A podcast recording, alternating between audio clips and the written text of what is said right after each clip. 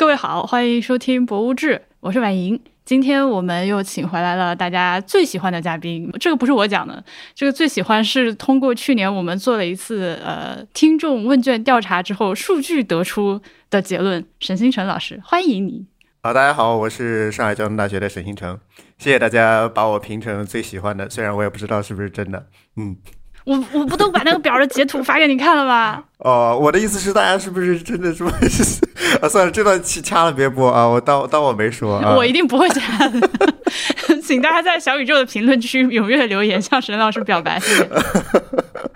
呃，谢谢大家厚爱啊！今天我也好好表现。嗯。呃，哎，对了，说到这个，我们顺手给大家推荐一下沈老师最近在一席上的一个课程吧。呃，就是我我呢是不喜欢做网课的，但是因为呃一席嘛，我们之前也合作过，也很愉快，他们也是有理想的人，所以我就我就同意了，然后我们就做了一套呃万象一席万象课程，博物馆里的呃美国这个录呢，其实是一九年年底的时候我去北京录的，所以是疫情之前的事情。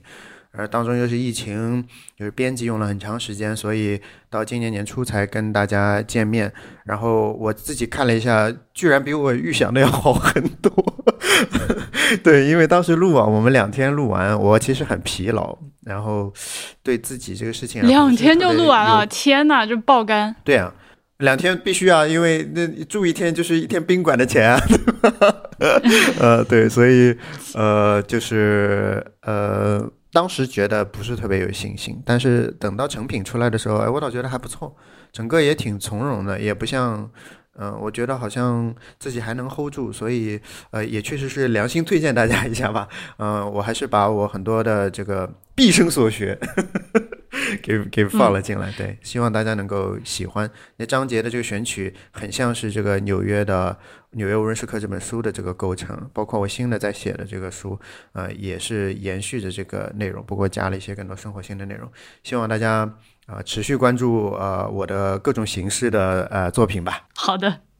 呃呃，另外呢，我还有一本书是这个浙江人民美术出版社编辑寄给我的，然后希望我在节目里面提一句，它叫做《行走的博物馆指南：漫游一百三十三所世界级博物馆》，它是由两位作者，呃，就是两个。世界旅行者，然后到处去看博物馆，回来之后出的一本书。那么他提了一百三十三座博物馆，每座博物馆有三四张他们自己拍的照片，以及一两百字的一个简介，还有这个博物馆的一些游览信息、开放时间之类的这种，应该你就把它理解成一个目录就好了的这样一本书。如果感兴趣的话，大家可以去瞄一眼。不过呢，说到书，我们今天真正要。跟大家聊的这本书是《美国自然博物馆终极指南》，呃，由沈老师翻译的，这也是为什么今天请他来。嗯，呃，新的作品对重庆大学出版社也是合作的，还是很愉快。嗯，这本书它只有精装版这一个版本，呃，然后书里面的内容的话呢，我我我这么说，你看合不合适？它是一个就是超级 extended 版本的。博物馆那个博士没有没有都没有超级 extended，我觉得我来我来直接讲吧，就是没有也没有什么不好说的，就是这个书的这个原型，它是一个那个博物馆在一二年时候出的一个图册啊，一二年还不是一五年，我有点记不清了啊，一个图册。那么那么它就是一个呃图册，就是我看到，因为豆瓣上面就是也有人在评价嘛，就是说。嗯，他说名字起的很大的，呃，书内容都都一般都不咋地。然后我就说，这个名字叫做这个美国自然博物馆终极指南啊，它它它它就是一个指南啊，就是名字非常实诚啊，就是有一个 ultimate，那是它原文里面就有叫做 ultimate guide 啊。那么作为一个你没有去过这个馆的人呢，你看着这个念想念想挺好的。你呢？你如果是去过的呢，一般你也会在博物馆商店里面选取这样一本书，然后你就相当于一个纪念册，你就看过东西，这上面都有呃图图像嘛，还有一些文字的这个介绍。那么呃，对我而言，我当时为什么要呃接这个活儿？第一是因为呃大家可能也知也也都知道，就是我在那个美国自然历史博物馆是实习过长达半年多的这个时间，我对这个馆呢是很有感情的。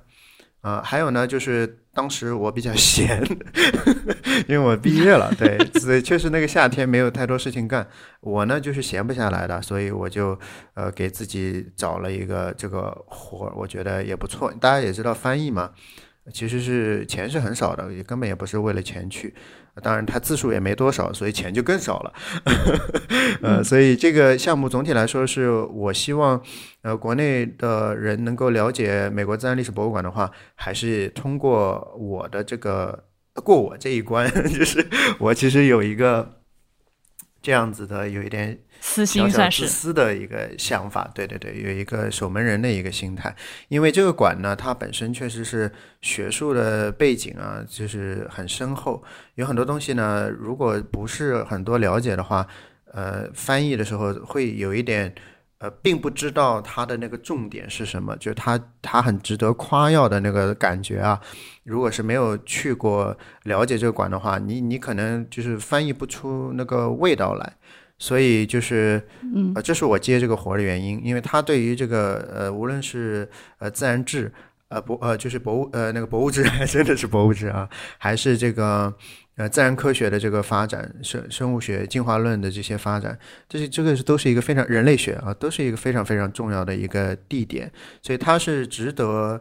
嗯，被很严肃的用学术的方法来对待的，哪怕是这样一本小册子，所以我在里面加了很多。呃，译者注啊，其实这些东西，嗯，我就是觉得，如果我不说，别人不能知道，就是这这个是在讲什么，因为他可能一句话就带过了，但其实是充满了这个光荣的这个感觉的，所以我就会补充很多内容进去，啊，但即便这样，还是有很多网友是不满意的，因为它体量很小嘛，所以我的建议就是说，如果你有孩子啊，就是这个是一个很好的选择，因为它的图图图像啊，真的是非常。呃，精美的，而且他们重置之后，重新排版之后，仍然不失那个风采。因为我是看过原版的。啊，但是如果你说你要做一个什么这个学术的追求啊之类的，这个它不是，它不是派这个用场的啊。而且重庆大学出版社有一系列的呃这个类型的书，基本上都是以图为主的，它针对的也是青少年啊，然后年轻的家长啊，它的目标人群是这个，所以我觉得这个有必要跟大家说一下。在我这里，我自己给这个书呢，感觉是，呃呃，就是我如果我要评价的话，是一个三星啊，它就是不攻不过的一个东西。我之所以做，呃，最开始的时候没有多想。那么今天我们要后面要聊的东西，我跟婉莹在就是我们策划的时候，其实很多是我做完这个事情之后，然后得出的很多一个心得。在做这个事情的过程当中，我悟出了很多道理啊。其实这个事儿对我本身的注意，比我做出这个书来对大家的这个注意要大得多。这个翻译质量我必须夸一下，是我很少见到的翻译质量。啊，谢谢，呃，我还是走心的嘛，嗯，对，这本书它定价八十八元，当你要在各种图书那个专门的网站上去买的话，会稍微便宜一点。我也开放给大家借书啊，如果你想看的话，可以给 AI at 博物志点 FM 这个呃那个邮箱发邮件说你想看，然后我就到付寄给你，你过段时间看完再寄回寄还给我就好了。然后我们刚刚还没有跟大家说这个美国自然博物馆，是不是还是应该介绍一下这个博物馆？它其实对于很多人来说，之前多多少少，哪怕没去过美国，像我这种没去过美国人，多多少少都是知道一点的，还是很网红脸的一家博物馆。对，非常网红的一个地点。我我我这么讲吧，我先我们先来讲一下这个名称的这个问题，因为当时在跟这个重庆大学出版社的这个编辑聊的时候，嗯，他的主张是说翻译成自然博物馆就好了。啊，我呢其实是更倾向于说成是叫做自然历史博物馆或者叫自然史博物馆，啊，因为这两者呢是完全不一样的。而呃，MNH 就是 American Museum of Natural History，接着我就用这个称呼了，不然太长了啊。就是 A.M.N.H，我们叫简称叫 MNH，MNH 它很明显是后者，就它是一个呃自然历史博物馆，它是一个自然志博物馆。啊，这两者的差别其实呃很明显的。那么我们就按照这个历史顺序来讲，就是十九世纪晚期开始，呃，美国因为它是一个后起的一个国家嘛，所以在欧洲的话，这种类型的博物馆出现要更早，大概半个世纪左右这个时间。那美国最发达的城市纽约，当时是一个很没文化的这个地方，那么他们就想着要怎么样整点儿这个有文化的这个感觉出来。这当时这有钱人啊，就跟现在的有钱人一样，他有钱了之后呢，就要就要整点文化，你知道吗？特别怕被人说没文化。那么，嗯，整什么样子的学问呢？那当时这个，呃，自然史啊，就是 natural history，自然历史，这个自然志，这是一个非常。嗯，贵族来说很喜欢的一个学问，因为它包含了这个格物致知的这种感觉啊。这个格物致知呢，它跟中国的这个概念有点不太一样，它更多的是说我来通过了解自然的这个丰富多彩以及这个呃壮伟瑰丽啊，然后我来去试图理解造物主的这个神奇。这个学科的起源其实是这样子的，它带着很强烈的一个宗教的色彩。那后来经过法国人这个百科全书学派一番改造呢，就把它变成了一个相对于唯物的，到所以到十八世纪晚期的时候，它就已经变成一个不再具有很强烈神学色彩的这么一个学科了。但是它在贵族当中的这个我们讲逼格啊，它是没有坠落的，它一直在那边。就是而且那些人喜欢打猎嘛，所以他猎回来的东西做成标本就放着，所以这个学科它天然的跟一个社会阶层呃连在一起。所以你会觉得说啊，那美国人要让自己有文化起来，那大都会我比较可以理解，这办个自然博物馆有什么稀奇的？那这就是我今天要讲的话题。我们对这个整个东西的想象啊，全部都是颠倒的，完全都错了啊。那么，所以这个学学科一开始是很高贵的。那么，呃，那美国人几个银行家。其中有一些人，他有一些学术的这个背景啊，就是呃，主要是银行家，然后零售商这些当时最有钱的人，就集资起来在纽约呃办了这个馆。那么它馆址呢几经变迁，最后落到落到了这个呃这个中央公园的这个西侧，所以今天仍然是一个很方便的景点，而它跟大都会是就是对着的啊，就是在公公园的两翼这样。啊，这也赋予了它这个地位。那么这个馆呢，一直以来就是纽约市民呃成长当中最重要的那个自然博物馆。这个大家可以理解吧？每个人的城市的那个自然博物馆，你肯定都对它有感情。那么纽约人一代代在这里长大，那么他也在很多领域啊，都是在多媒体的这个呈现上面，在科学理论的这个演进方面，其实它都是一直是居于前列的。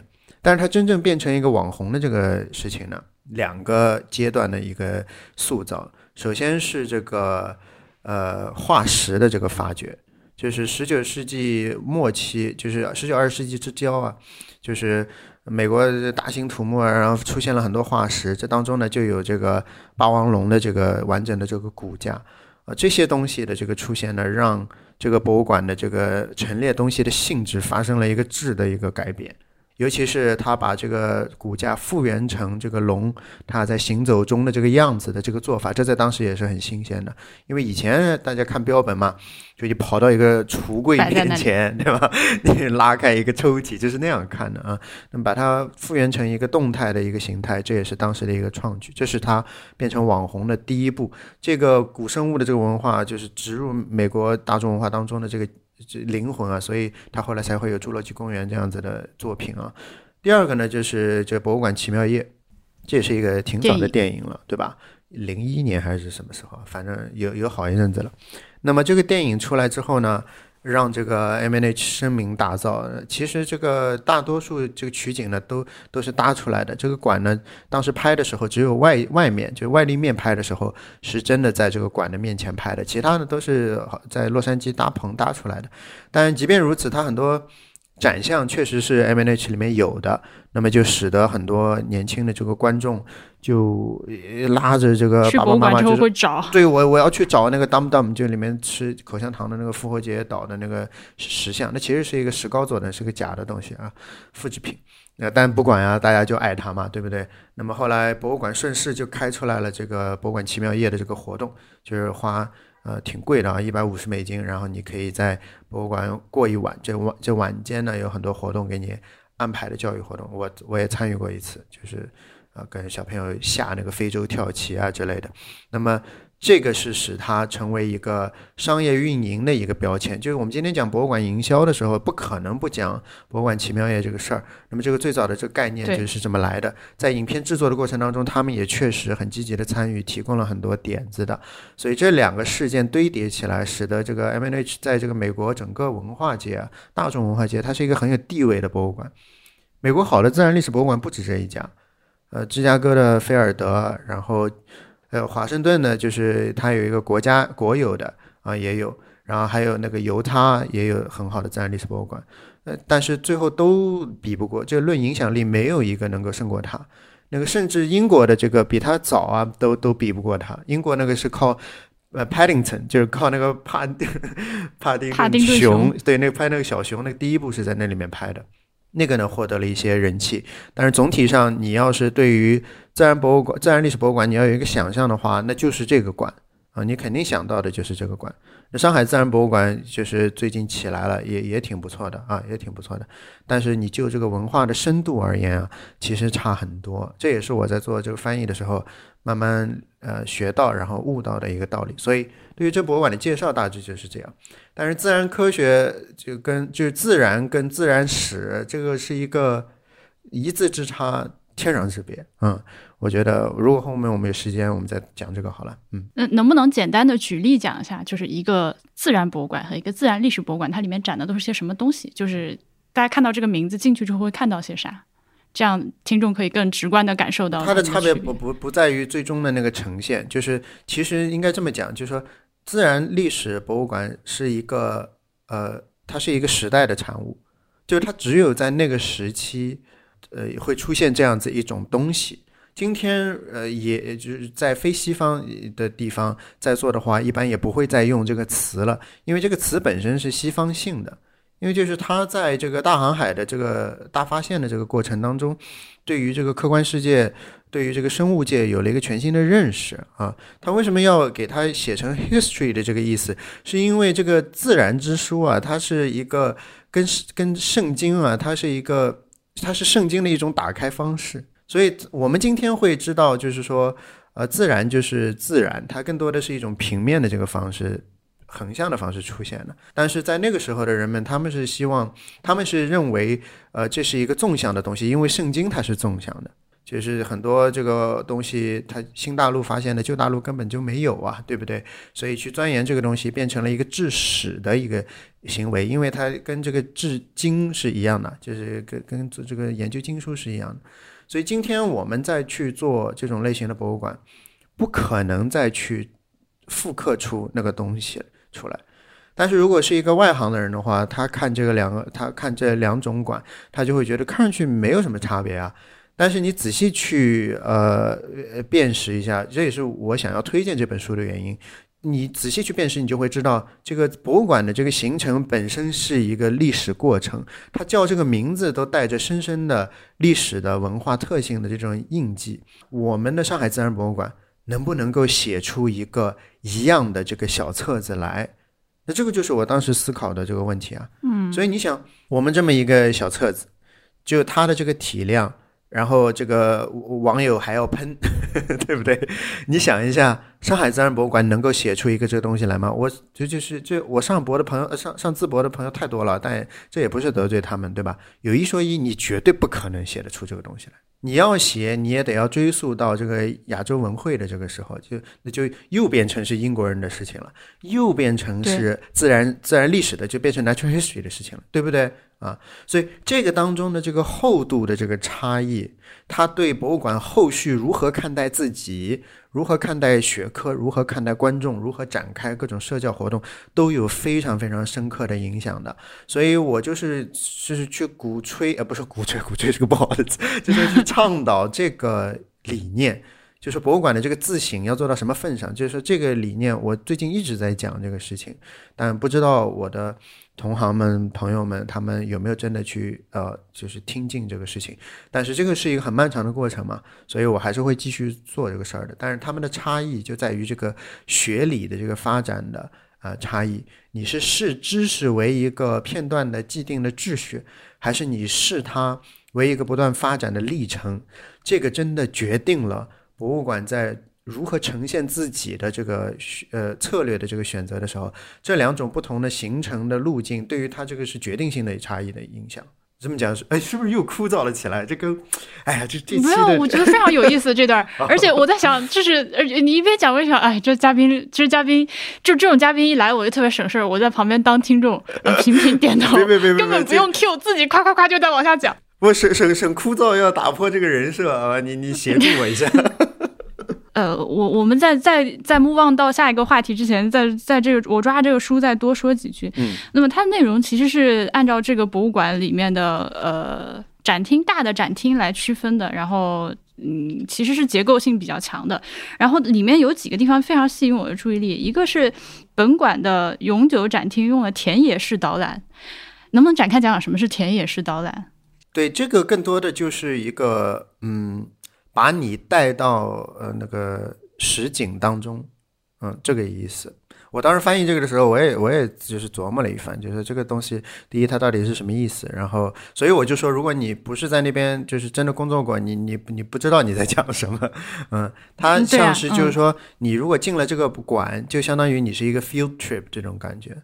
这是我的理解啊，不一定对啊，欢迎大家拍砖啊。呃，整个一个思路是希望你能够回归到那个完整的情境当中，而不是一个就是打开一个柜子，孤立的看一个标本。这标本不是指动物的标本，就是各种各样的这种类型的标本，一个一块化石啊，一个矿石啊啊之之类的。呃，那么他希望是复原更多的一个情境性的一个东西。这也是讲到就是呃这些个博物馆，就无论是菲尔德还是 M N H 还是这个嗯那个。呃，英国的一些这些展，他们都有一个特点，就是他们喜欢做景箱。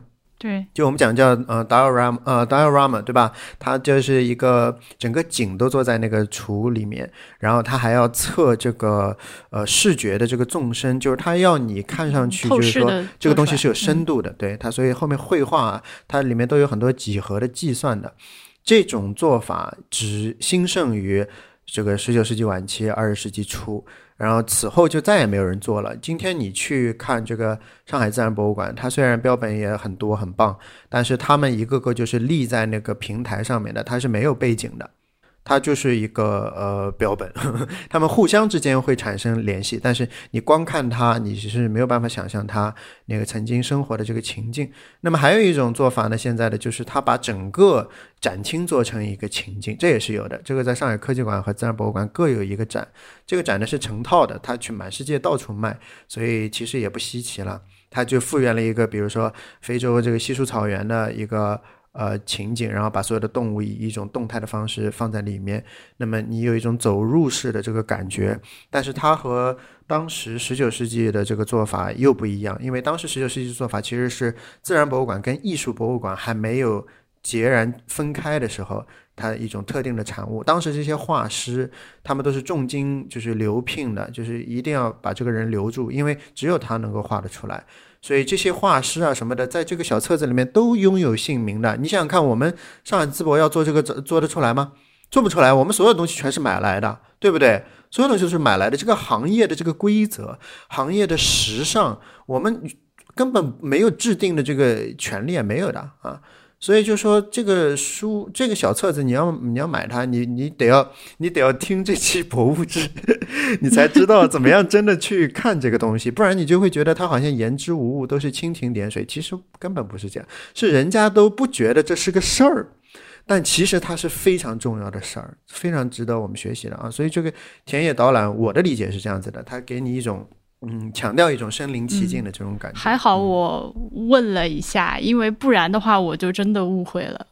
呃，因为我之前去过几家，那个就不能叫做自然历史博物馆了，就是自然博物馆。它里面会有那个呃真正的真正的科学家，他们可能是呃研究动物的、研究植物的，或者是研究化石的，而且会 dress up，穿起来像是一个。在森林里工作的状态那身衣服，然后在博物馆里面随时在 field 中到处溜达，给你进行盖的。这个我你我如果不问你的话，我以为是这个意思。呃，就是大唐芙蓉园嘛，对吧？嗯 哎，不过人家是正儿八经的科学家啊，不是那大唐芙个是蓉园是真的可以也。很震惊的。哦，对不起，对不起，大唐芙蓉园，对不起，我道歉。不是，你知道，就是你你你看那个章子怡那个讲在讲那个演员那个里面，他讲信念感，呃哎，这这位这位老师，你的时间，你平常到底看了多少综艺节目？好，你讲，章子怡说啥了？我会我会在 B 站上面看别人评价，就那个值得评价的片段，对啊，啊，这我我自己不看的，我不看综艺的。啊，好的好的，所以章子怡说啥了？信念感，就是说，呃，像这种如果是穿 穿道具啊，这种，呃，要要很有信念感的，这个这个才能够把这个东西给做做好。它好和差只在于这一点，就你这个道具好不好，服装好不好都是次要的，关键是你进没进入这个角色，嗯。那当然，但是在我看来，这个 feel guide 不是这个意思啊，当然还有待商榷的啊。这个我不是，我真的不不能很明确的讲，这就是这样，嗯。哎，那你翻译过程中能直接给这个 Ashton Applewhite 给他写邮件问他是啥意思吗？你干过这事儿吗？嗯，我没有干这事儿啊，也不是太有必要，毕竟钱这么少，对吧？扎心。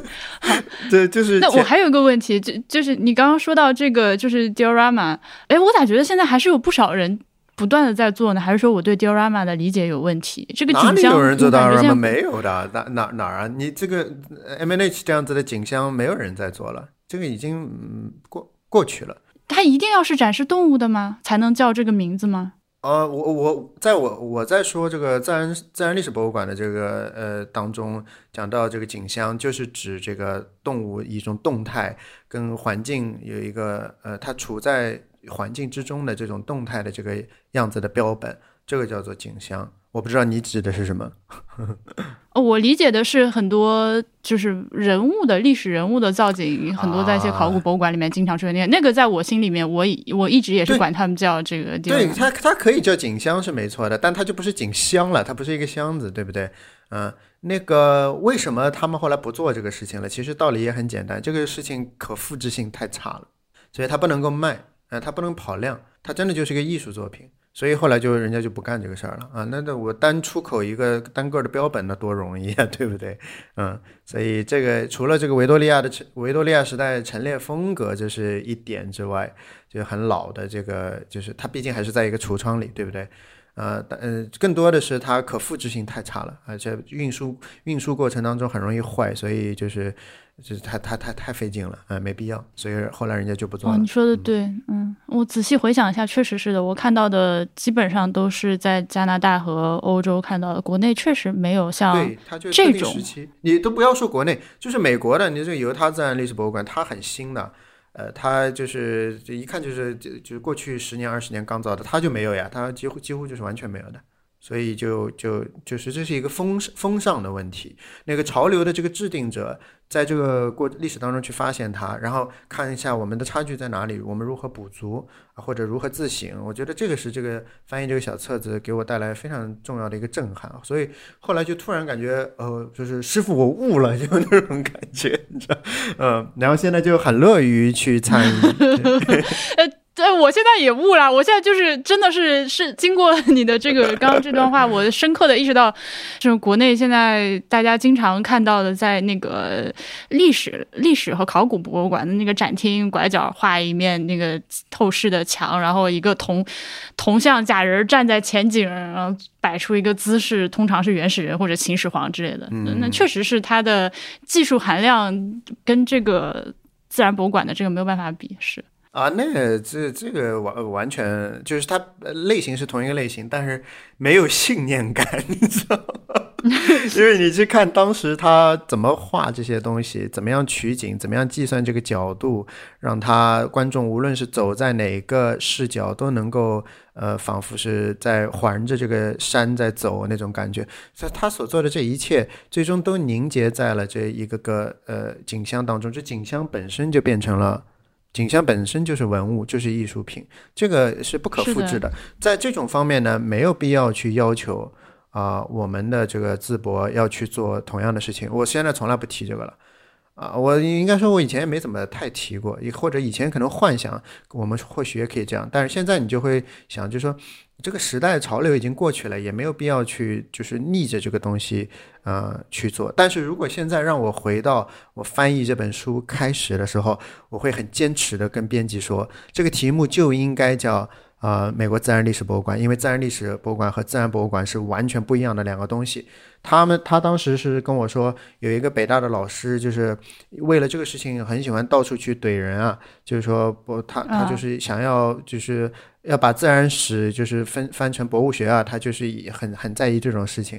然后我呢，就是从实际啊，因为从行业的实际来说，他们就是如此的不同。你怎么能够强行把它归为一类呢？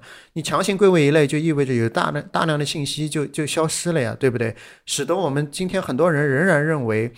就这个东西就是这样的，或者说他们最终呈现是接近的，所以他们没有差别，他们差别海了去了，大大了去了，对不对？所以这个是一个我现在很执念的一个事情。所以，那我现在相当于这是售后服务，你知道吗？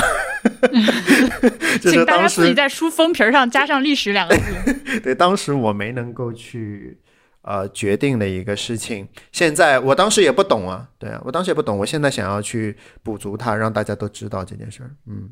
我对我们之前提到这个博物馆的时候，一直是管它叫美国自然历史博物馆的嘛。然后我以为是它有一个什么中文的官方名称定成了这样，所以书才会这样翻译呢。OK，嗯，所以不不，这是一个很很偶然的一个故事。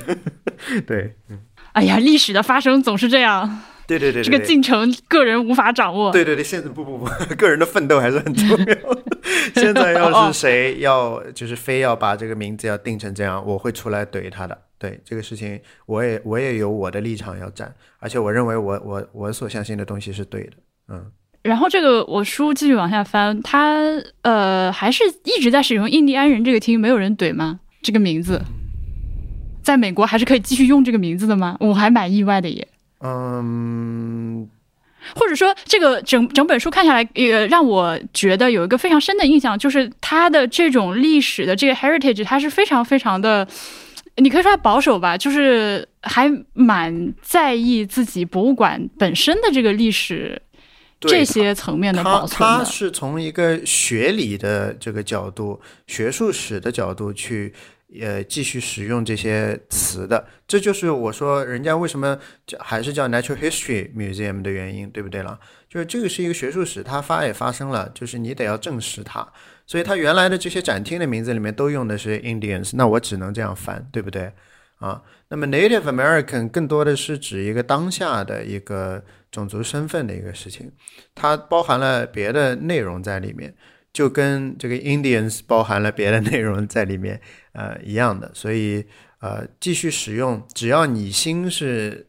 呃，正的，你就不会觉得这个是一个太大的一个问题，但但是会有疑问也是正常。它里面很多的措辞啊，它整个一个词汇啊，是可以说是很陈旧的了。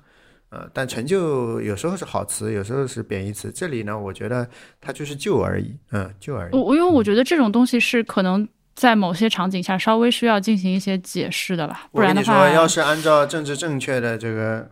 思路来的话，这个博物馆直接别开了，直接直接关门吧，对吧？就是他们那个门口那个铜像，我好像前一阵子仿佛是看到新闻说，好像对他做了什么事，搬走了还是什么的呀？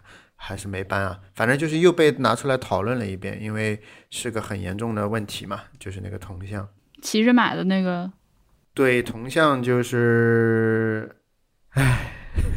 老罗斯福骑了个马在当中，然后旁边两个人，一个是黑人，一个是印第安人，像那个黑人抬棺一样的这个动作，拱卫在他两侧。对，这是一个非常成哦，那这个确实是，就以今天的眼光来看，就是非常的不合适。对，非常非常 不合适。我当时对政治正确还没有那么敏感的时候，我看着就觉得说。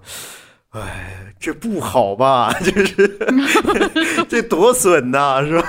就因为低一大截儿，你知道吗？就就就呃，对。但这个馆它本身是带着历史的，所以美国这个历史包袱其实也很重啊。它虽然很年轻的国家，呃，这这些东西都会对，其实就是说，应该这么讲，如果是我来写一个关于美国自然历史博物馆的书，可能就会更符合呃我们豆瓣网友对这个书的这个期待了，因为我们需要知道的背景太多了，但对于他们来说，有很多东西既不必说，也不便说，对不对？啊，所以这这可能是这个书的这个，我还是 挺在意分数这个事情的，你知道吗？就是虽然 假装不在意，对，因为我所有的作品都是八分嘛，虽然有的打分。呃，人多有的打分人少，但这个书到现在连七分都没有到，所以我就 我就很难。这书不是你写的，只是你翻译的了。对，但但它列在我那个下面嘛，我也还是会啊，这个这这个就随便一讲了。我我这个不好，这个不好，我要克服自己的这种无聊的心魔啊。嗯，你你就你就那个想着这本书的翻译质量是五星就好了。呃，没没关系，今天这个就是给大家去来更多的去讲解，就是我真正的接这个活儿的用意是什么。嗯，这本书如果大家嗯对这个书听完之后不感兴趣的话，至少可以去看一下沈老师在豆瓣上写的自己给自己这个译作写的书评，这个书评非常的精彩。对，这个书评里面就提到了你是怎么样一步步走上科普这条路的。我不敢说自己是科普人，因为科普人现在门槛也很高。呃，你得第一，你得要有点科，对吧？第二，你得要非常普。非常普的意思是你得要流量基数很大嘛。我肯定做不到后者的，前者我也很勉强。呵 呵但是我我更在意的是，就是说我对自己作为科普者的定位是，我是修正这些 institutions 的人，就是这些个机构本身，呃，他做一般做科普的人碰触不到这一层的。啊，他要么不在意，要么就是他他没有可能碰到这个。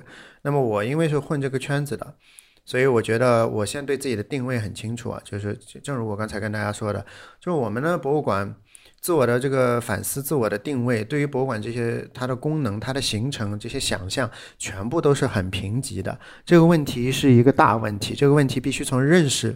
从这个认识论上面，就相当于你如何看待这个物体本身啊，就是博物馆这个东西本身啊，要从这个层面上面，呃，去重新翻翻过去重来，如何看待科学？科学如何看待世界？科学曾经如何看待世界？这些东西全部都要理解了之后，你才能够做出有灵魂的这个展览，不然有什么了不起的？不就是到处买吗？对不对？我觉得这个风潮啊是要遏制的，或者应该这么讲。就是上海有钱嘛，上海所以做了这个事情当中的第一波。我们国家这个博物馆发展，它有几个区，有几个条块啊，然后有几个这个发展的一个阶段。你比如说历史类的这个东西，九十年代建了非常多，因为改革开放初嘛，对不对？这种科技类的东西呢，二十一世纪初，就是说本世纪初。也是上海科技馆先造的，那个中北京的那科技馆，那什么玩意儿？我勒个去！我当时去参观的，就你这这，哎，这哎，这算了，对对对，帝都要求不能太高啊。然后那个零一年的这个时候呢，就是上海又占了恶意，上海人的恶意。呃，听我讲完吧。啊，这个你这你看你要不要剪辑吧？我不，我并不并不是很在意，因为讲行业的发展嘛，这不是一个地图炮的问题，就是一个。有这个行业，博物馆这个行业，这这其实是一个很很大的问题。我正好这里就讲一下，就博物馆这个行业，它真正发展的这个好的这个呃方向，或者说要保持这样一种永续的这样一种生态啊，它其实最离不开的就是这个社会文化是非常多元的，社会文化是很活跃、很多元的。这个帝都它天然吃亏啊。行政指令式的这个丢丢下来一个东西，必须要做，必须要做到做大，做到一定规模，这个他们很擅长的，所以他们做出来的东西都是很大的，对不对？但你说体验呃很愉快吗？那个内容呈现很丰富吗？这个文化的这个取向很多元吗？你有感觉到你被囊括了吗？还是你感觉就是我被我被说教了一番？这跟上海确实没有办法比，嗯。那这个肯定是上海比北京要做得好，这不是一个地域 歧视的问题，这是一个整个城市的一个气质和生态的一个问题。所以像他们现在深圳，他们在做一些新的这个展的规划，呃，两个月前还不是一个月前，我已经不记得了，就是有他们就是走这个咨询公司，然后来来咨询我。我跟他们谈了两个小时啊，就发现他们对于这个事情的这个想象也是从一开始的时候就错了。为什么呢？因为他们就是认为博物馆就是博物馆，不分北京的博物馆、上海的博物馆、深圳的博物馆的。我说这这就整个就不对。你现在在为深圳做博物馆，深圳都没有什么博物馆的，每一个博物馆做出来都应该是深圳的博物馆。你你你理解我这个意思吗？我我替深圳感谢你，我流泪。我太知道了，对他们做这个东西的时候，完全不考虑这个，就是摆出了一副就是我要我要去呃，就是呃，就买一些这个买一些那，把这个呃这个目录啊凑全了啊，然后这就完了。我说你这个灵魂在哪里？这馆这个馆为什么非得要放在深圳？为什么非得要放在你讲的这个区域？为什么非得是这个主题？你都不去做这样子的这个探讨的，这馆就弄出来了。你知道到现在。国家是很有钱了，馆舍是在变多，但是一遍又一遍的这样子的悲剧不停的在重演啊，因为这当中这个钱啊很好挣啊，就是没有人真的去花心思去做这些正从为观众去考虑的，所以我为什么会给人家松泽这种五星啊，就是他有没有考虑观众一眼就能够看出来，就是没有的，就是没有啊。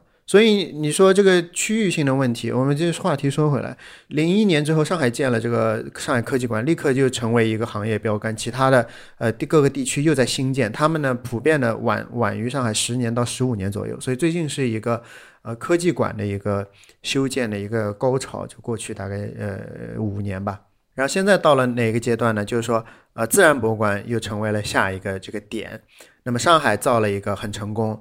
非常应该说是非常成功，然后为上海贡献了旅游的，哎，然后帝都说，哎，我们也要整一个，他们科研实力很强劲的，他们说我们联合几家单位，我们做一个国家级的一个东西出来吧，啊，然后我对这个事情呢，实话实说也不是最看好，因为牵扯的这个行政的资源越多呢，它是双刃剑嘛，对不对？它最终又把这个手脚给捆绑住了，所以新一轮的这个自然博物馆建设。必然面临这个先要解决这个灵魂之问的这个问题，不然的话做到最后又是所有的馆都是一样的。而且你知道最可怕的是什么吗？我们所购买的所有的展项、展具全部都是国外的。我跟你说，华为今天面临的这个问题，跟中国自然的 自然博物馆、科技博物馆这些所有的博物馆的问题是一模一样的，你知道吗？那拼装手机可比拼装一个博物馆技术含量还要高多了，所以你知道这问题有多严重吗？对不对？所以我看到这些事情是很揪心的。我不会说人家讲，哎呀，好大呀，好漂亮呀，里面展品好精美呀，就说这个东西有什么意义呢？对不对？有钱什么东西买不到呀？对不对？就就这些都不对，这些思路都不对，所以观众如果能够提出灵魂之问的这个要求，他就会迫使这个博物馆，迫使这些策展的人在设计前期的时候就去做这个民意的这个调研，他就能够做出好的东西来。所以这个市场的这个养成和这个行业的这个发展，它必然是一个互相促进的，一定要有我这样子的外人啊，就是两边都不挨着再进来，然后去推动一个这个让它良性循环起来。现在我们在一个恶性循环当中。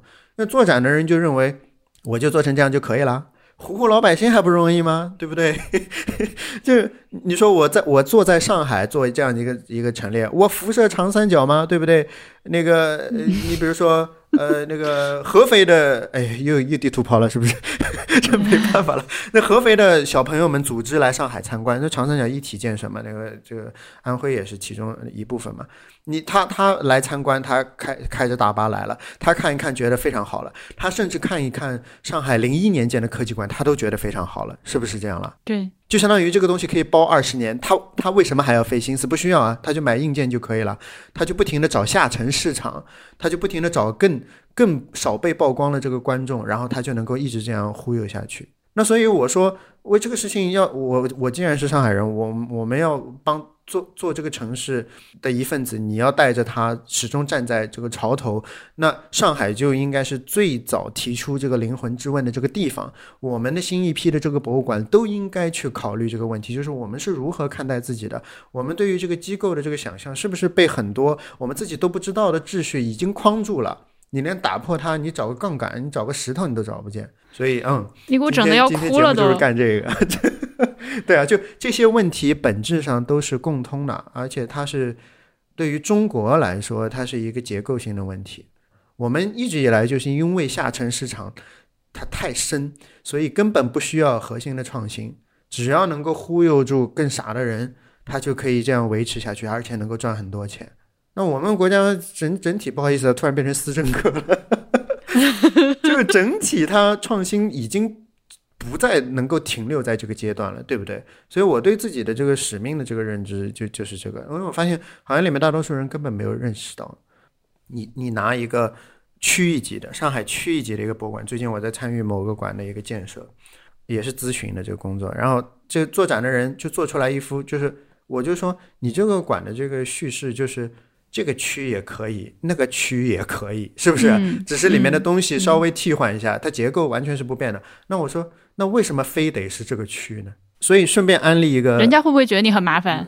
呃，是是是，对对，没我的建议都是具有可操作性的，我我都是直接告诉他们你们应该怎么改，就是我都是给方案的。然后我就说，我最近看了一个很好的区域级的博物馆，上海的朋友的话，有机会可以去看一下，就是闵行区博物馆。因为我在闵行嘛，交大在闵大荒嘛，所以我也是心血来潮，就是呃去看嘛。看完之后真是很惊喜啊！就是说，一个区域级的博物馆能够呃以这样子宏大的一个建筑，它建筑是新的嘛，所以很漂亮啊。这样一个光鲜的建筑，里面装的是对民众日常生活的一种。最真实的一种尊重，嗯，这个真的很不容易啊，应该说是非常非常不容易。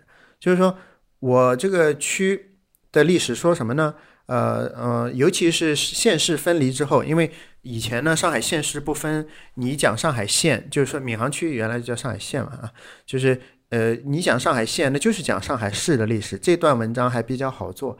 这个后来这个县市分离之后，你这个咋整呢？因为国民政府把上海变成特别上海市嘛，上海就单独一个建制。那么闵行区被就闵行被一脚踢开，你知道吗？那么他接着怎么描述这个历史呢？其实这文章是很难做的。你看我这就是创作者的这个心态啊。然后你就看他怎么做，他就盯住这个民生的一些很基本的这个问题，其中最重要的一个就是路。这个闵行离上海市区很远啊。所以他修建了一个民间集资修成的一条公交巴士线路，全部都是民间资本完成的一件事情，从铺路到开设买公车、设立站点、管理，这就是今天的这个沪闵路。那么这个呃历史，你说是不是？就是它又是历史，又是这个当下，它又是一个呃很重大的事件，但又和我们今天仍然。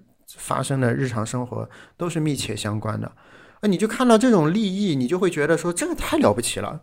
就他不讲这个事情，我每天走在沪闵路上，我根本不察觉这个事情的。他一说，我就觉得我生活在历史之中了。这是一个区域级博物馆真的应该去做的这个事情，对不对？就是你真的是走到民众的生活中去，这就是一个以因地制宜，他真的做了功课，他看到了这个点，他做出的这个选择。就是我觉得这是下一阶段的问题啊，所以我就到处都在讲这个事儿，嗯，没有太枯燥吧？嗯，没有。我在想，你刚刚说的这些灵魂之问，现在能提出灵魂之问的博物馆观众，应该说是非常极少数，可能真的只有不不不不不，还是说还是说你觉得这个东西不需要什么，你只要看一看就能感受到？我跟你说是这样子的，就是说，你看大家都在豆瓣上面评电影，你说有多少人能够拍电影？就说你你觉得毕志飞新拍的这个小短片不好看，对不对？那个我打了两颗星。你看我对毕志飞都很宽容，你对毕志飞都这么宽容？对，因为为什么呢？因为我我就把这个梗讲完吧。就是说他最近拍了一个小的动画短片，我我认我看到的就是说我很喜欢的地方，就是说这个故事肯定是他自己写的。就你能够很明显的看出，这是一个个体的一个创作，因为他那个故事翻转来翻转去的方式呢，就很像我们呃中小学的时候在那种课桌上啊，或者说在自己的小草稿本上啊写一个 这种故事，你知道吗？就编一个故事，然后自己一反转，然后就哈哈，没想到吧，就是就是那种你知道吗？就那种中二的灵魂，这都完全在这个片子里面，然后我觉得这很可爱。就这个东西戳到我了，我就给了他两颗星。意思是什么呢？就是说很多人他不见得拥有制作这个东西的能力，但是他作为消费者，他能够感受到一个很直觉的一个东西。呃，他会觉得这个东西不灵，但是他不见得能够说出他为什么不灵，或者怎么能够让它变灵，他都不知道的。但是不灵这件事情，他是感觉到了的，而且他的感觉是对的。我们现在的这个做展的这个思路呢，其实被一种具有特定知识结构的人群给绑架了。就是这个策展的这个公司啊，他们对于博物馆的想象是很固定的，因为他们这是一个行业的经验，他们的行业经验可能来自于五年前，甚至是十年前，所以他们所有做出来的东西就全是那样子的。百科全书式的、清单式的，所有的东西都是浅尝辄止的，每一个区块都是割裂的，没有一个线索的。他不重视个人的情感，不重视日常生活，这些东西都不重要。我们现在的生活，别说是我们的日常生活，我们获取信息的方式，学术界现在都对这些我刚才讲到的这些东西都是有全新的看法的。但是他们这些人因为不接触学术，所以他们完全不懂的。而且我跟你说，他们是他们是底底线思维，我们是呃那个这个官官官话讲对吧？底线思维意思就是说我只要能够过关就可以了。他他是这样子的这个做法，所以就是这就导致大多数的东西都不尽如人意，但是大多数人又都不知道为什么。所以我现在是三处都在使劲的，就是说我给观众科普讲，就是说你看到这东西不是是为什么，就什么东西它让你觉得不舒服了，但你讲不出来，这是一点，就是培养你的审美嘛，就是我们呃带一带嘛，对不对？然后呃，对于这个公司来说。对于公司来说，你得要直接给出可操作的这个建议。这公司呢，乙方呢，他其实也很怕专家评审的，因为 专家过去就是说你这个不行啊，你这个层次太低啊，你这个利益不够啊，就就他只会给到这样。那那怎么叫大哥层次怎么才叫高呢？大哥利益怎么才叫够呢？对不对？他他他不知道，你你骂他一百天都没有用的，你必须给他非常。嗯，甲方要动甲方的脑筋，对，具有实践的这个性的东西，你直接给到他。所以最近的这次咨询当中，我因为之前也做过一次乙方了，我从甲方变成乙方，所以我很知道乙方的这个苦恼是什么，我也懂。所以我就直接告诉他，这样操作，你直接这样操作，这样直接重整一样的内容，你挪一个地方，这这个。亮点啊，马上就突出来了，这就成为了一个景，就是成为了一个网红打卡地。这做红了之后，对你是有好处的。你跟乙方讲话是要这样子的，然后跟甲方你也得要去去做沟通。甲方呢，他最主要的一个束缚呢是这个行政的这个意志。比如说，呃，某某市领导人他对于这个某某区，他做了一个这样子的一个概述。啊，那么就是说，那么于是就变成是啊，他呃，这位大人讲过的这些话，对他必须要都呃怎么讲，叫做要有所体现，他们叫做嗯，那么有所体现不代表是你把这个话直接给 搬上来，好像不直接引用就是不给人排面，好像变成这个意思了，不见得是这样子呀。你把他的话给做成锦绣文章，让他添彩，这难道不是好事吗？所以你知道，这这就是现在就变成是我几种身份在这个行业里面都有用的。我作为思政老师的这个身份，我对于各种这个政治政治的一些呃不不不说政治吧，就是说一些社会风向的一些变动啊，就是我很敏感的呀。我只会比这些机构里面的人更敏感，然后我再从这个角度上面去说服他。那么对于博物馆里面具体做事的，就跟我这一辈儿差不多的，就我我视他们为同仁啊，不知道他们是不是也这样看待我。我总是去给出，就是说，我们先不要这样子想这个问题，我们先想一想，可可存不存在其他的一种可能性，就是相当于领导的决策要打通，这个机构里面的这个人办事的人员的这个思想要解放。然后乙方的这个操作的这个形式要直接给到具体可操作的。哇，你刚刚这几句话听起来就非常领导。然后做出来之后，你还要配合媒体，要配合媒体宣传，然后你才能够告诉公众说这个东西是好的，并且让他感受到体感是舒服的，给他提供一些这种切就进入的一个。呃，入口啊，让他可以自愿的把这个消息放出去，从而扩大这样子的影响。再加上我要再继续不停的写书，你知道，这样子一个组合拳就是。呃，一整套下来，它才能够推动这个事情往良性循环的上面一点点。所以我前一阵子跟同学、跟一个学生说，我说你要找到自己的角色，你才会觉得时间都是有意义的嘛。因为我现在每迈一一小步都是千山万水，就是 就是我刚才讲的这一整套的东西，我现在就是在做，而且是每天都在做。就就就就可能就是说，怎么样去真的去改善一个呃以这个科技博物馆为例的一个。呃，缺乏灵魂的这么一个现状，对吧？它是普遍存在的，是一个结构性的问题。嗯，我再补充小小的一小段啊，就是说，就回归到那个具体的科技博物馆。呃，比如说科技博物馆，我们今天想到的，这肯定就是像上海科技馆这样子的，我们称之为科学中心的这种展陈，它就是那种互动性很强，没有太多的这个知识性的，但是就是觉得很好玩，对不对？是不是？你讲到科技馆，你肯定想到的就是这么一种画面，这就是我说的这个行业的这个想象力的这个问题。那么其实这种形式的这个馆的出现，它是经历了一个历程的。啊，它是从那种非常古板的这种百科全书式的这个东西演变过来的，当中还经历了一一个阶段，就是说企业非常积极的介入其中，像石油公司啊、塑料制造公司啊，就是他们会去进化工公司啊，他们会进来去做很多展，这这些西方都经历过，我们国家没有经历过这个东西，直接学了人家就是最终的那个形态。那它这个最终形态的这个出现是有它的历史背景的。对不对？是这个奥本海默，就是当年造原子弹，后来因为这个政治立场的问题，然后呃大学里也不让他教了，他去高中教书，然后又申请国家项目，然后又跑到欧洲游历，最后他得出了这个结论，就是说呃科学博物馆、科学类博物馆应该怎么弄，他才做成了这个今天我们所熟知的这个科学中心的这个样子，也就是旧金山探索馆 （Exploratorium） 那个馆的样子。那么他为什么会走这样子一个路径？是因为他。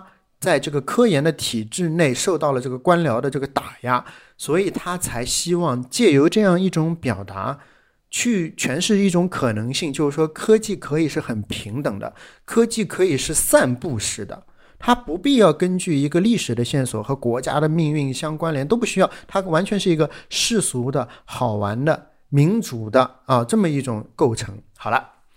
我们看到改革开放之后看到的已经是一个成品了，我们就说好的，科技馆是这样子的，所以我们应该要去这样做。于是我们做出来的东西就是直接买这个相关的这些展具嘛，对不对？这在上面已经被人摁了一头了。最恐怖的是，我们现在会认为把企业引进到这里面来做展览是不合时宜的，是会被人骂的。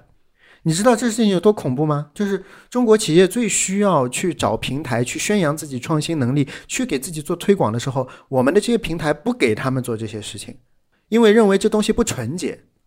人家是经历过了那个东西之后，企业后来转战其他的战场了，那么他离开了这个博物馆这一个圈子，然后后来有一种东西被默认为行规了。我们没有经历过这个东西啊，我们我们反动，我们跟向谁反动呢？就是相当于别人都已经玩过一遍了，他所有东西都经历过了，他最后形成了一个东西，我们直接学了那个最终的东西，而直接把这些经历主动的全部都拒绝掉了。你说这是不是束缚了一个行业发展的可能性？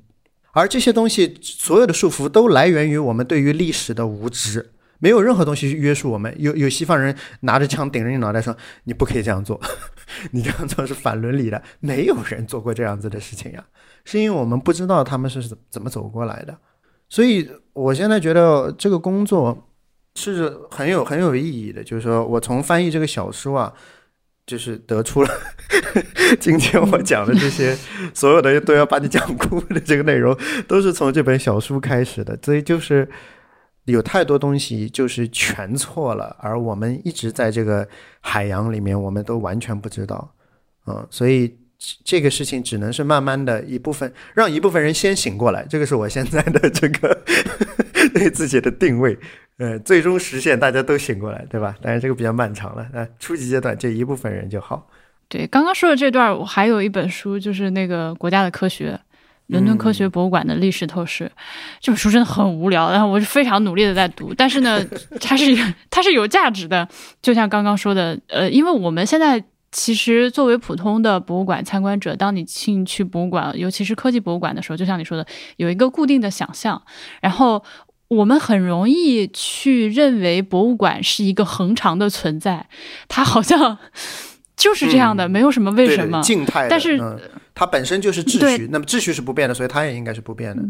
但实际上。现代博物馆也一共也就这么小几百年的历史，而且它在这个过程中是不断的发生翻天覆地的变化。呃，刚刚说的这本书虽然很枯燥，但你如果像我一样硬着头皮往下看，你就会看到现在我们觉得非常厉害的一些呃所谓西方发达国家的最一流的这些呃自然博物馆或者科技博物馆，他们在创建之初的时候是经历了各种各样的拉扯撕扯，嗯，这个过程才慢慢走到今天的这个。呃，如果想要对今天的博物馆进行批评，了解这些东西其实是非常有益处的。嗯，那呃，这本书也开放给大家借阅啊，如果想借的话。对，我再补充一句，就是这个呃，就是清华大学的这个吴国生老师，他自从去了清华之后，一直在张罗这个呃呃清华自己的这个科学史博物馆。那么他的这个收集的这个重心跟那种科学中心完全不一样，他就会重视这些仪器啊，就是就是物物质遗存的这个收藏，就它既是科学又是历史。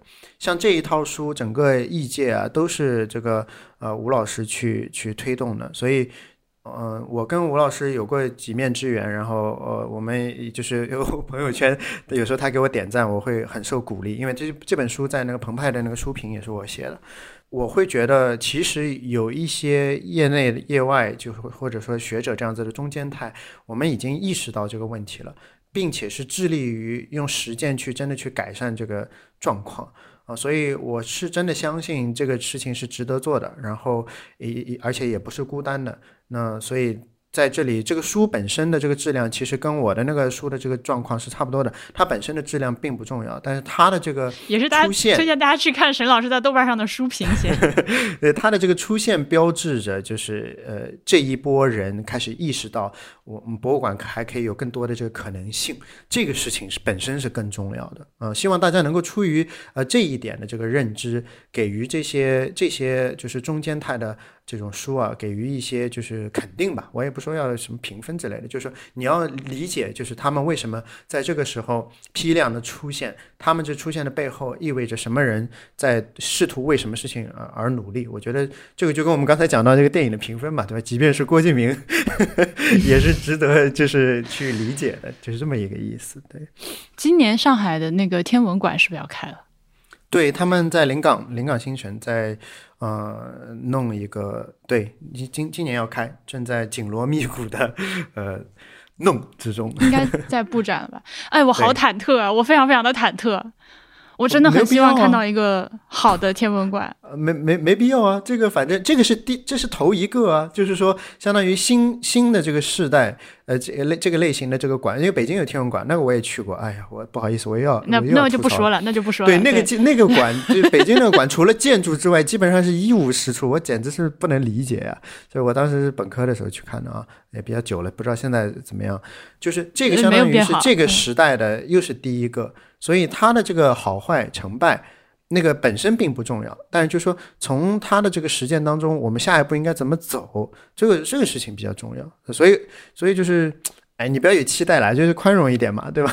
反正就是看上好的东西就就会很开心啊。嗯，我就是怕到时候去了之后，我又五雷轰顶就完了。不不至于，我前一阵子刚刚认识了他们的这个嗯呃科技馆的副馆长，那分馆这个的馆长，然后我觉得很人很可以啊，嗯，所以就是。我我还是会抱着积极的心态看待这些 新出现的这个馆，我我对他他们这个整个团队还是有信心的。嗯，好的，让我们一起 fingers cross，希望他到时候开展之后，我去了之后能回来录一期在在博物志狂吹上海天文馆的节目。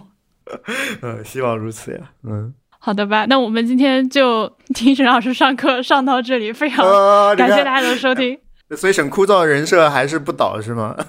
那不是的，就是因为你说话太溜了，我觉得我都没有什么好在中间 Q 你或者是插话的，你就嘎就往下讲。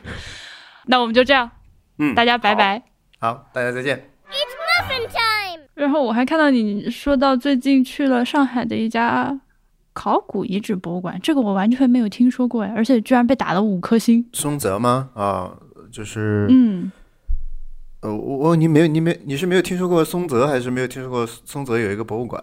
嗯，我没有听说过松泽。哦，那松泽对上海来说还是非常非常非常重要的呃文化，嗯，连续的时间比较长，而且它这个复杂化程度很高，被认为是这个良渚的这个前奏啊，嗯。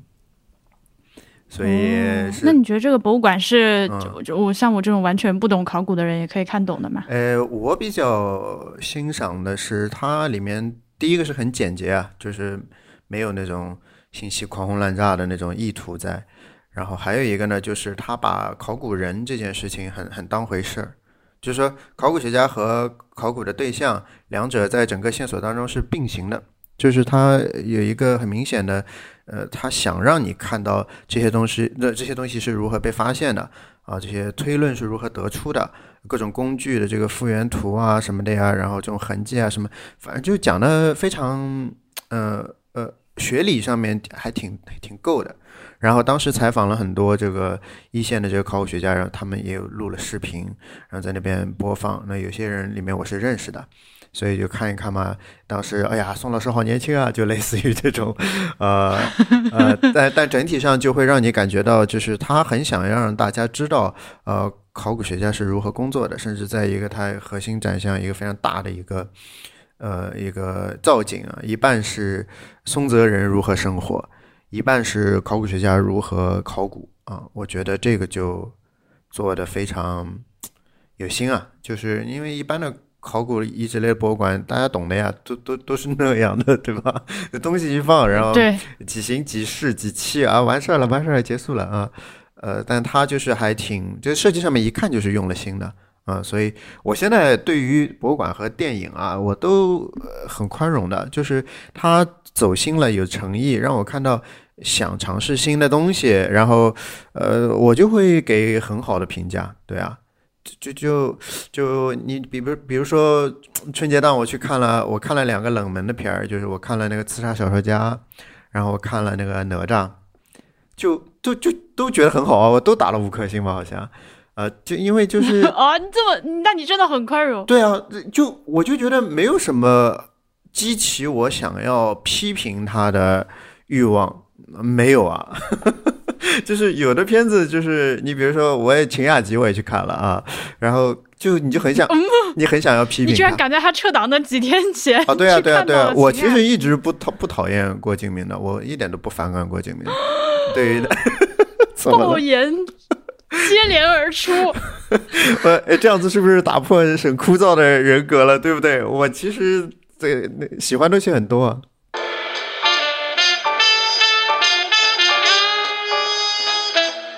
呃，所以我就觉得这挺好的。你刚说这一段话，我全程是一个哼的表情。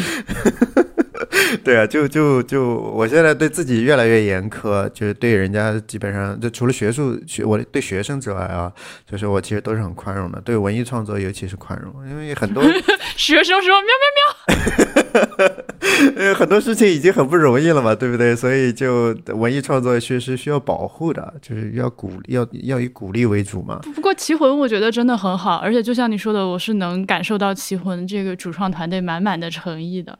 这个也说不清，也说不清楚具体是哪里，但是就是能感受到这个团队拍青春题材这么有一套。我我只能说，就是说一每个人都经历过青春，然后每个人的又都很不一样。然后这个团队就是导演、编剧，然后 casting 就选角这一套，他们每一个作品就是从《最好的我们》到《你好旧时光》，再到《奇魂》。呃，就就当然，《奇魂》是翻拍的了，这本子原来就很好。但是它这个片子的共同特征就是群像非常棒，就是每一个角色都是鲜活的，也没有什么哦，我就磕这个 CP，然后一路看到头，不是靠这种，你知道吗？然后我就觉得能够做这样子事情的人，他内心一定是很干净的，就是那个干净，他在跟你非常朴素的在在呼应。所以你看，我写那个松泽遗址博物馆，我说就是说那个相由心生啊，就干净的这个展览，一定是这个人心里也干净，真的是。因为我前两天刚去做了一个这个我同意咨询，对我刚做了一个咨询，就是说心里自己没有想清楚，一片混沌浑浊的人，或者说想要借着这个项目去达成这个项目之外的这个目的的这种人，这些东西都展现在博物馆的陈列当中，而且是。赤裸裸的就在那边，你不需要很长时间的，就是你进去五分钟，你就能够看出来这些这些，呃，别有用心的这个地方。那这种我就会打低分啊。就你这是个政治任务，你比如说我我要点名批评了，虽然也有认识的人，希望他不要听到。啊，就是你比如说，呃呃，上上海。就是电影博物馆啊，就是我不是说它不好，它没有不好，它就是非常中规中矩。那么它中规中矩的原因是什么？这个就跟我去揣测郭敬明是一样的，就是它背后是有一个原因的。这原因呢，就是它更多的是一个行政的一个任务，而且它更多的呢是对这个上影集团这个公司去负责，就是他热爱这个，呃，都不说热爱啊，他忠于这个企业胜过他忠于这个事业，啊，这个很明显的，就你你你一看就是说他拿着年鉴做了一个流水账，高亮了几个就是影史当中值得记载的这个人物，啊，然后就。好完了呀，就结束了呀，就是这当中没得感情啊，用 B 站的话说，对不对？他他没有灵魂，呃，真的没有灵魂，所以我很失望啊，就是因为这个馆评价很好，然后我也认识，就是他们的就是还还挺高层的这个人员，所以我是抱着很高的期望去去看的，结果一看，我就是很快的我就发现了，就是说我想要的东西他是不会给我的，因为他的目的就不目的就不是这个。那我我怎么能去奢望这个其他的这个东西呢？所以就就挺挺挺失落的。像这种呢，我就是会三星的。好的吧，我们那我们开始吧，正式开始吧。好，嗯。